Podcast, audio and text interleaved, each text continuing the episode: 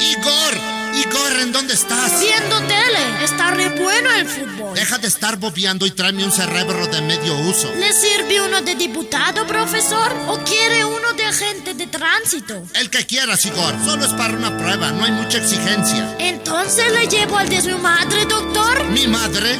¡En la madre! ¿Qué hiciste, Igor? La cabina de Miguelín. Viene, viene, viene, viene, quebrándose, quebrándose. Próximamente.